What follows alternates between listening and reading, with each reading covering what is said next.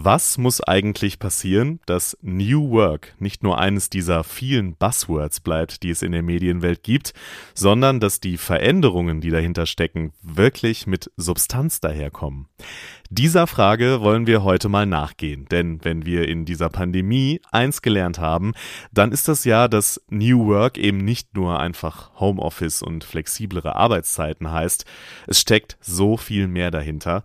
Funktionierendes Homeoffice, das für alle Seiten fruchtbar und zufriedenstellend ist, ja, das steht ja sozusagen erst eher am Ende von strukturellen Veränderungen, die es braucht. Welche das sind und warum die Menschlichkeit in der neuen Arbeitswelt im Mittelpunkt steht, darum ging es bei einem digitalen Event Media Meets New Work des Mediennetzwerk Bayern und darum geht es jetzt auch in diesem Podcast. This is Media Now, der Podcast der Medientage München.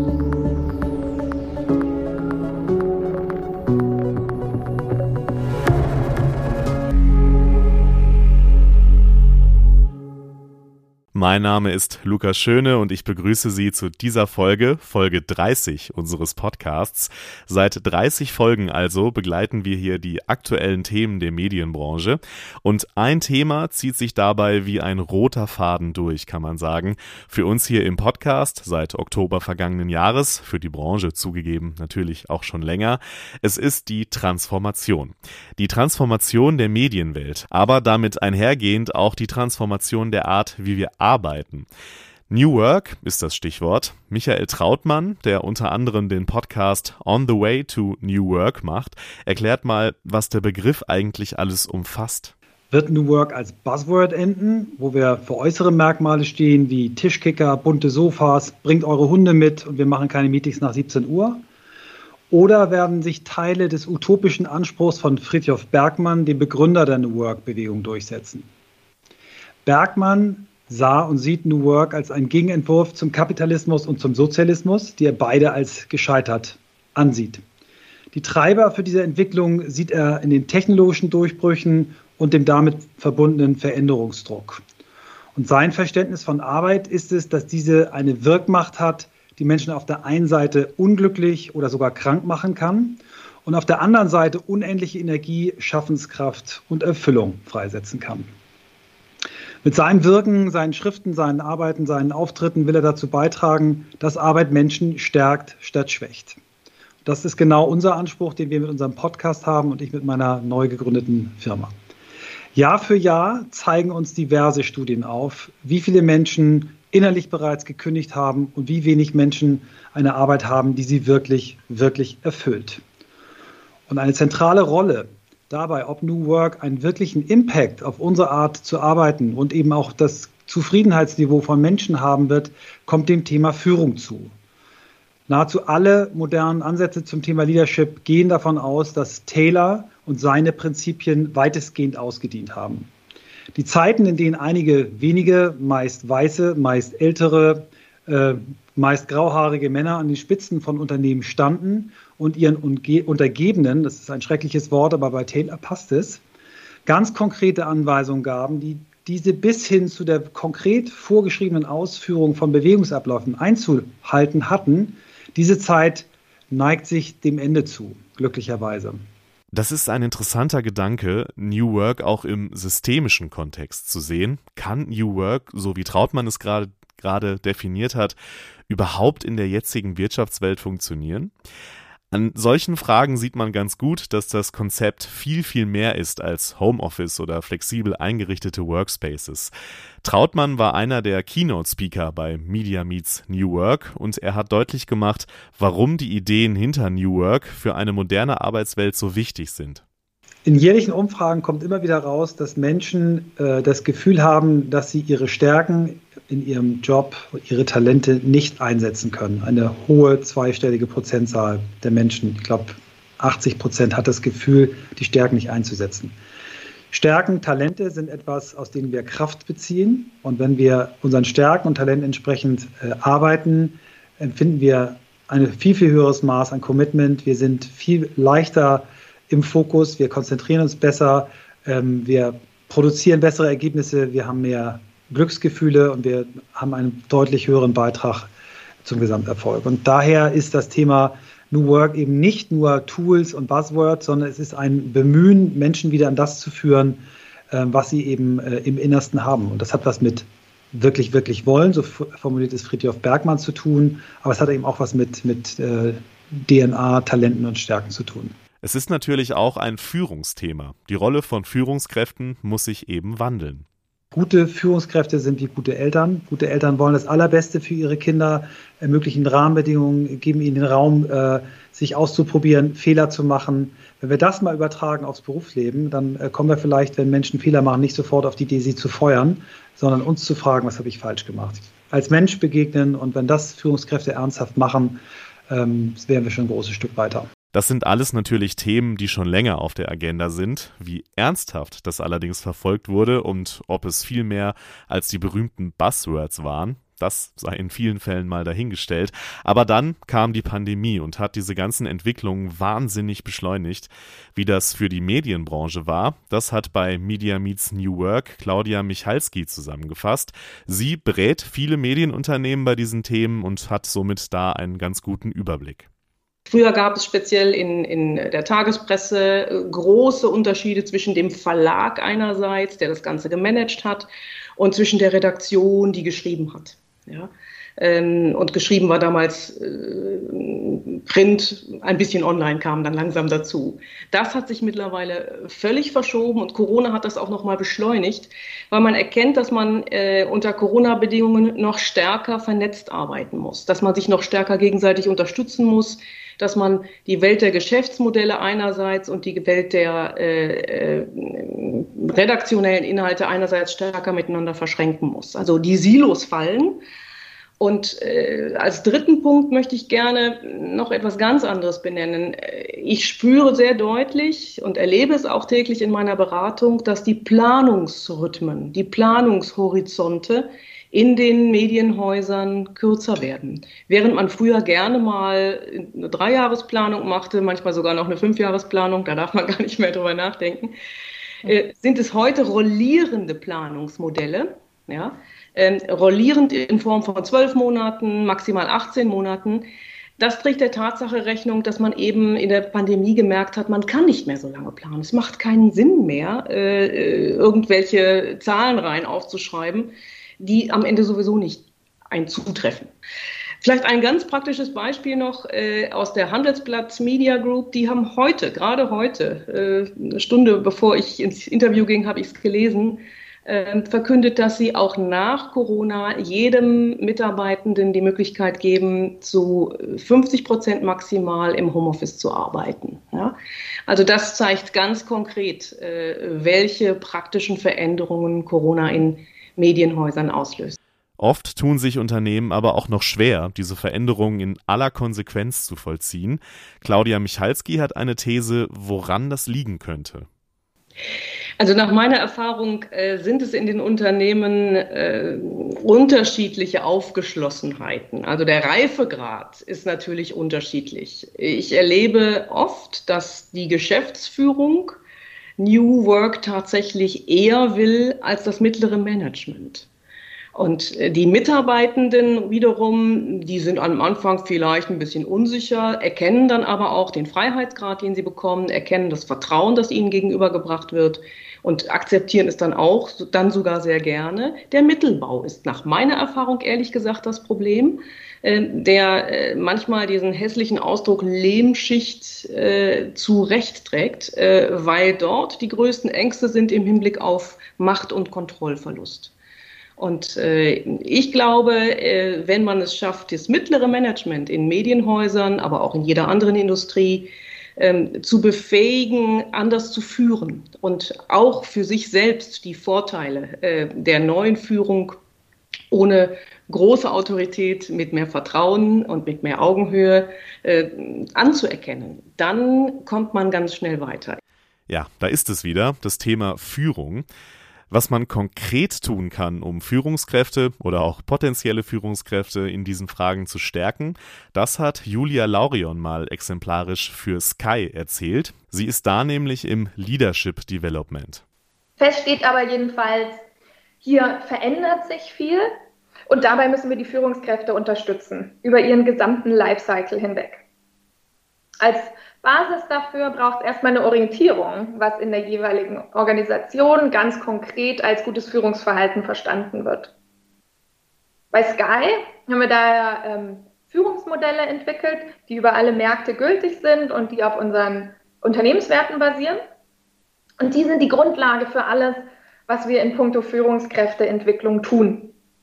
Das fängt an mit dem Recruiting. Also, dass wir wirklich gucken, ähm, wenn wir Bewerber haben für Führungspositionen, passen, äh, passt deren Haltung, passen deren Skills zu dem, was wir eben bei Sky als gutes Führungsverhalten verstehen. Weil solche Dinge sind nicht so einfach ähm, auch veränderbar, wie es teilweise fachliche Skills sind. Ja, also eine Haltung kann ich sehr, sehr schwer verändern. Kann man ganz einfach machen durch ähm, durch Interview-Leitfäden oder so für, für Hiring Manager, um einfach die Awareness für diese Verhaltensthematiken ähm, zu stärken und auch nochmal reinzuschreiben, was ist da wichtig abzutasten. Kann dann natürlich über Online-Assessments oder Assessment Center gehen und so weiter. Der nächste Punkt, der ganz wichtig ist, ist Reflexion, also Selbstreflexion und auch Feedback. Das ist ein großes kulturelles Thema, ob sowas ganz natürlich von den Leuten gemacht wird ähm, lohnt sich aber auf jeden Fall, dort Zeit zu investieren, um eine ähm, Feedback-Kultur zu etablieren. Was aber auch ähm, wichtig und machbar ist ähm, in jedem Unternehmen, ist, dass man es in HR-Prozessen verankert. Ja, also beispielsweise Performance Management versus einem Performance Dialog. Also ein wirkliches Gespräch, in dem es nicht nur über ähm, Deliverables geht, sondern auch über Verhalten. Ähm, oder ein anderes Beispiel, 360-Grad-Feedbacks, also so Online-Tools, mit denen ich mir ähm, Feedback aus unterschiedlichen Richtungen einholen kann. Grundsätzlich sieht sie aber noch ein Problem dabei, wie ausgewählt wird, wer überhaupt Führungskraft wird. Wir haben in der Vergangenheit viel zu viel den Fokus gelegt auf ähm, auf die fachliche Expertise ja, und haben Leute dafür befördert und den Leuten ja dadurch auch gezeigt, darauf kommt es an, mach weiter so, ja, fokussiere dich darauf. Ähm, wir müssen überhaupt jetzt mal anfangen, immer stärker auch darüber zu sprechen, wie wichtig es ist, wirklich zu führen als Führungskraft. Was bedeutet das denn überhaupt? Ähm, und, und was wünschen wir uns da von dir? Wie können wir uns, äh, wie können wir dich dabei unterstützen? Ich, in, in meiner Erfahrung wird dieser erste Schritt ähm, bislang in vielen Unternehmen noch sehr wenig gemacht. Ja, und ich denke, da müssen wir anfangen. Was bisher mehr als deutlich wird, Soft Skills spielen bei New Work eine immense Rolle. Aber es gibt natürlich auch viele Tools und Hardware, die beim Weg in die neue Arbeitswelt wichtig sind. Einige davon wurden bei Media Meets New Work präsentiert, zum Beispiel SaySome, eine Plattform für digitale Events, oder Callsheep, ein Tool für die unkomplizierte Koordination von Teams. Besonders spannend sind auch neue Möglichkeiten in der Produktion, in der Medienproduktion, zum Beispiel bei Videoinhalten. Da hat Frank Förster von Hyperbole ein sehr beeindruckendes virtuelles Studio präsentiert. Wenn Sie das alles mal sehen wollen, können Sie das tun auf der Homepage des Mediennetzwerk Bayern und auf seinem YouTube-Kanal. Da werden die Talks nach und nach hochgeladen. Das verlinke ich natürlich gerne in den Show Notes. Aber zurück zu den generellen Veränderungen der Arbeitswelt, denn die Hardware ist wichtig. Aber Ulrike Handel, CEO bei Densu, Dach und Germany. Genauso wichtig aber ist die Software, die Unternehmenskultur, unsere Werte, unser Verständnis, wie wir zusammenarbeiten wollen.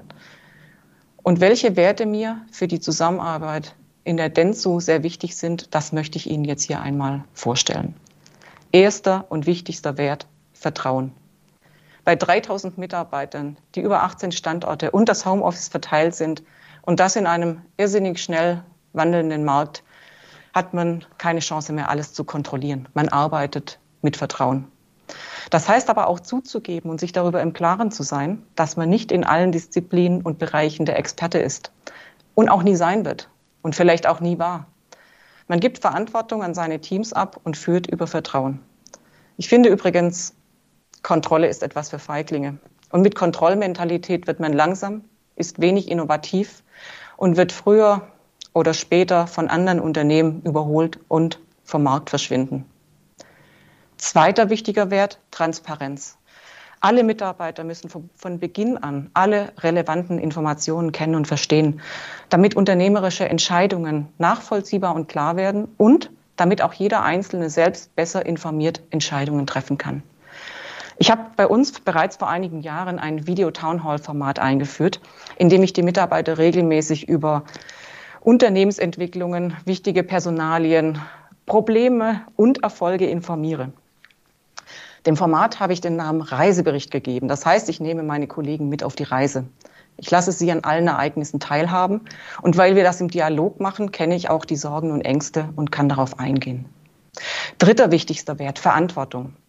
Wir dürfen nicht vergessen, dass das Maß an Freiraum und Gestaltungsmöglichkeiten, das wir unseren Mitarbeitern gewähren, auch ein hohes Maß an Eigenorganisation und Verantwortung jedes Einzelnen erfordern. Was konkret das bedeuten kann, machte sie an einem sehr netten Beispiel aus dem Alltag deutlich. Ich war noch kein halbes Jahr im Unternehmen und ich sitze wie alle anderen im Großraumbüro an einer Tischbank ohne Tischmülleimer. Und weil ich tagsüber ab und zu ein, zwei oder auch drei Äpfel esse, haben sich meine Apfelreste auf dem Tisch getürmt, weil ich zu faul war, zum Mülleimer zu laufen. Dann habe ich das Office Management angerufen und darum gebeten, mir doch einen Mülleimer unter meinen Schreibtisch zu organisieren. Und die Antwort, die ich auf diese Bitte bekommen habe, möchte ich Ihnen jetzt gerne einmal vorlesen. Hallo Ulrike, danke für deine Anfrage. Und ich lehne diesen Wunsch erst einmal ab und bitte dich, diesen Punkt zu überdenken. Wir arbeiten verstärkt daran, unsere Housekeeping Rules aufrechtzuerhalten. Die sind dieser E-Mail angefügt gewesen. Dazu zählt auch das Müllkonzept in unserem Hause. Dies sieht vor, dass nur die vorhandenen Müllbehälter in den Gängen und Küchen zu benutzen sind. Die Eimer unter den Tischen wurden abgeschafft, um erstens die Mülltrennung zu gewährleisten, zweitens dem Reinigungsdienstleister die Arbeit zu erleichtern, drittens der Clean Desk Policy gerecht zu werden, viertens die Optik des Hauses zu wahren. Wenn wir anfangen, Mülleimer oder ähnliche Gegenstände für einzelne Personen anzuschaffen, dann müssen wir dies für alle tun. Mir ist wohl bewusst, dass dieser Wunsch von dir, Ulrike, kommt. Wenn du Veränderungen in unserem Hause vornehmen möchtest, solltest du dies im Interesse aller tun. Mein Interesse galt der Aufrechterhaltung der bestehenden Rules. Liebe Grüße, dein Office Management die Chefin mal eben an die eigenen Regeln erinnert. Sehr schön. Und so eine Art der Unternehmenskultur kann einen sehr positiven Aspekt mit sich bringen. Das sagt auch Anna Kaiser, die als CEO bei Tandemploy ein Tool für die Vernetzung von MitarbeiterInnen entwickelt hat. Ich sehr, sehr spannend war, um auch so ein bisschen die die Kult, so eine neue Kultur auch auf Führungsebene zu etablieren, ist das in einen mittelfristigen Impact, den man kreiert, ist, dass Menschen auch an die Oberfläche kommen, die sonst immer nur in der zweiten Reihe stehen. Ja, und es der Führungskraft hilft, auch Leute zu identifizieren, die nicht so laut sind, die nicht die besten Selbstvermarkter sind und ständig laut sind, sondern einfach ein Gefühl zu kriegen, wo sind die Menschen, mit denen ich zusammenarbeite, was können die, was sind deren Potenziale. Und das ist ganz, ganz wichtig, aber dass die Führungskräfte da ein Stück weit ja auch das Genießen, nicht nur Angst haben, dass durch so, solche Veränderungen denen irgendwie Macht weggenommen wird oder sie nicht mehr irgendwie ähm, so arbeiten können, wie sie wollen, sondern es auch sehen als, das ist eine Chance für mich, weil ich dadurch ja auch Unterstützung bekomme, das Ganze in einen, auf eine andere Ebene zu betrachten und meine Arbeit unterstützt wird. Und da ist auch nach wie vor für mich ist Vertrauen immer wahnsinnig wichtig, zu, so wie ich vorhin gesagt habe, zuhören und Vertrauen. Und das ist ja auch was, was wir uns, glaube ich, in der neuen Arbeitswelt, in der Führungskultur wünschen. Daran anschließend, also an den Aspekt, dass auch neue Menschen an die Oberfläche kommen, weist Sarah Netjabat als Head of International Relations and Diversity bei der Deutschen Welle noch auf die Wichtigkeit des Themas Diversität im New Work-Kontext hin. Diversität ist das Gegenteil von Diskriminierung einerseits, das reicht aber noch nicht, ähm, dass man sozusagen die Vielfalt im Haus, in den Teams hat, sondern wie man dann damit umgeht. Ich mag ganz gerne dieses ähm, englische Zitat, Diversity is um, inviting everybody to the party. And inclusion is ev inviting everyone to join the dance. Und das ist so ein mhm. bisschen ein Bild für ähm, ja auch die, die, den Mindset, den es braucht, um ähm, mit komplexeren Fragestellungen umzugehen, wo eben ein homogener Mindset, eine homogene Perspektive uns nicht weiterbringt. Es ist ein bisschen ähm, wie eine Stadt zu bauen, ähm, die eben funktionieren soll für alle. Daher brauchen wir nicht nur Architekten, wir brauchen auch Gärtner, wir brauchen auch ganz viele andere Berufe. Und ähm, in, in dem ganzen Kontext von unterschiedlichen Berufsbildern kommt halt bei einem Haus wie der Deutschen Welle mit Mitarbeitenden aus über 140 Nationen in 32 Sendesprachen eben noch ganz viel an Dimensionen mit dazu, die sichtbar oder unsichtbar sind. Und ähm, die Kunst ist es eben, nicht immer zur schnellsten Lösung zu greifen, nicht immer zur schnellsten Experten, Expertinnenliste zu greifen, wenn man Leute einlädt, gerade zu Themen wie Sport, ähm, Politik, Business, wo doch öfter zum Beispiel die männliche Präsenz dominiert, sondern zu sagen, wir nehmen uns jetzt die Zeit, unsere Checklisten nochmal zu überprüfen und weiter zu suchen, den Blick zu öffnen. Deswegen haben wir uns unter anderem auch einem ähm, Projekt der BBC angeschlossen, 50-50 heißt es. Ähm, da werden ähm, nicht nur Organisationen aus der Medienbranche, auch weltweit ähm, aus ganz anderen Sektoren zusammengebracht, um eben bei der Entscheidungsfindung, wen befragen wir, wen platzieren wir, welche Themen setzen wir, ähm, sich selbst und diese Automatismen zu hinterfragen, das zu monitoren und einfach in die normalen Arbeitsabläufe einzubauen. Da kommt vielleicht ein bisschen die Frage auf, kann die Medienbranche eigentlich so etwas wie ein Vorreiter sein bei diesen Entwicklungen? Für Manuela Baldauf, die beim Bayerischen Rundfunk bei BR Next digitale Entwicklung und Social Media leitet, ist das der falsche Ansatz. Ich glaube, es wäre falsch, wenn wir als Medienhäuser sagen, ja klar, alle können von uns lernen. Das ist irgendwie der, alle, der falsche Ansatz. Ich glaube, das würde ich nicht auf Medien äh, runterbrechen, sondern auf alle, auf alle Firmen und Institutionen, die sich momentan äh, mit komplexen Situationen auseinandersetzen und die irgendwie mit den richtigen Mitteln und Methoden versuchen, diesen komplexen Problemen, denen wir gerade ausgesetzt sind, im Gesundheitsbereich, in den Schulen, genauso wie in den Medien Herr zu werden. Also ich glaube, jeder, der da neue Wege geht, ähm, ist ein Vorbild für den Rest der Gesellschaft und jeder, der in seinem alten Stiefel verhaften bleibt, halt nicht. Und das, dass es oft nicht funktioniert, sehen wir ja gerade auch. Ne? Wenn man mit, ähm, mit äh, komplizierten Methoden, nur mit Expertenwissen versucht, eine komplexe Lage zu meistern. Ähm, und ich glaube aber, jeder, der das tut, in jedem Teilbereich trägt einen Teil dazu bei, dass unsere Gesellschaft flexibler wird und dass sie diesen neuen Herausforderungen besser gewachsen ist. Und Medien sind da genauso ein Teil wie alle anderen. Was ich mir, glaube ich, wünschen würde von all den Institutionen ist, dass sie alle anfangen. Das wäre, glaube ich, das Allerwichtigste. Und zwar am liebsten morgen im nächsten Meeting schon ein bisschen ausprobieren, ob man das, was ihr heute alles besprochen habt in diesem ganzen Tag, diese Skills, diese Tools, ob man die nicht einfach gleich anwenden kann. Im nächsten Meeting mit einem besseren Check-in, einer klareren Agenda, besseren ähm, Rollen. Also direkt anfangen mit den Veränderungen. Warum das wichtig ist, das haben wir bei Media Meets New Work und auch in diesem Podcast gesehen und gehört. Anna Kaiser fasst das Ganze zusammen. Ich sage, die letzten Monate ist New Work eigentlich nur ganz viel Mensch. In diesem Sinne, macht's gut und bis zum nächsten Mal. This is Media Now, der Podcast der Medientage München.